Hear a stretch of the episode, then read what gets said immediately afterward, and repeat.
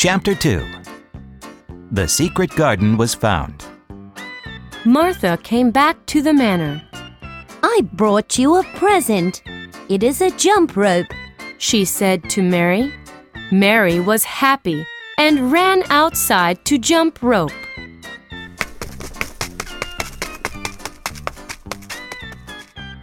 The robin was sitting on top of the ivy covered wall. At that moment, Mary noticed something strange under the ivy. What's that? said Mary. It was the hidden door. Mary unlocked the door with her key and slowly pushed it open. Mary was standing inside the secret garden. Everything looked mysterious. It's so quiet. Mary said to the robin. She saw green leaves sticking out of the soil.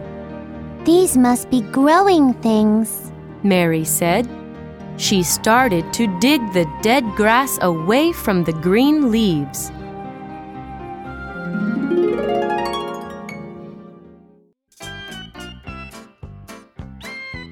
That day at lunch, she said to Martha, I want to make my own garden.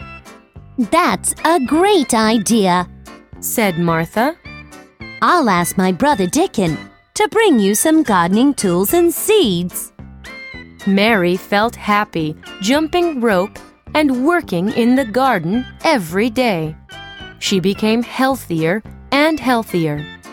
She was not a spoiled and selfish child anymore.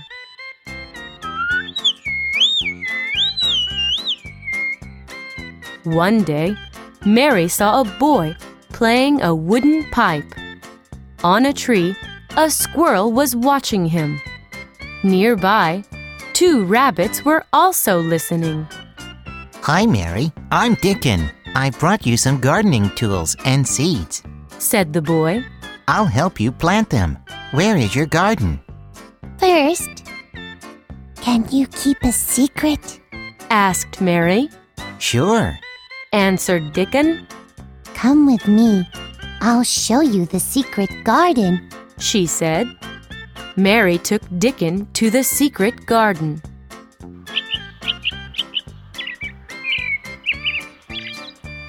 They cut away the dead rose branches to make room for the living ones. Will you come again and help me? asked Mary. I'll come every day. Answered Dickon.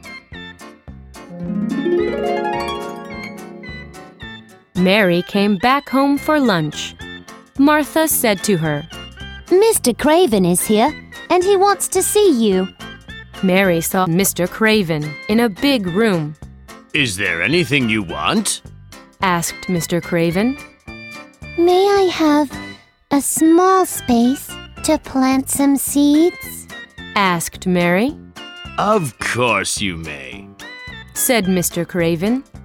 Mary was excited as she ran back to Martha.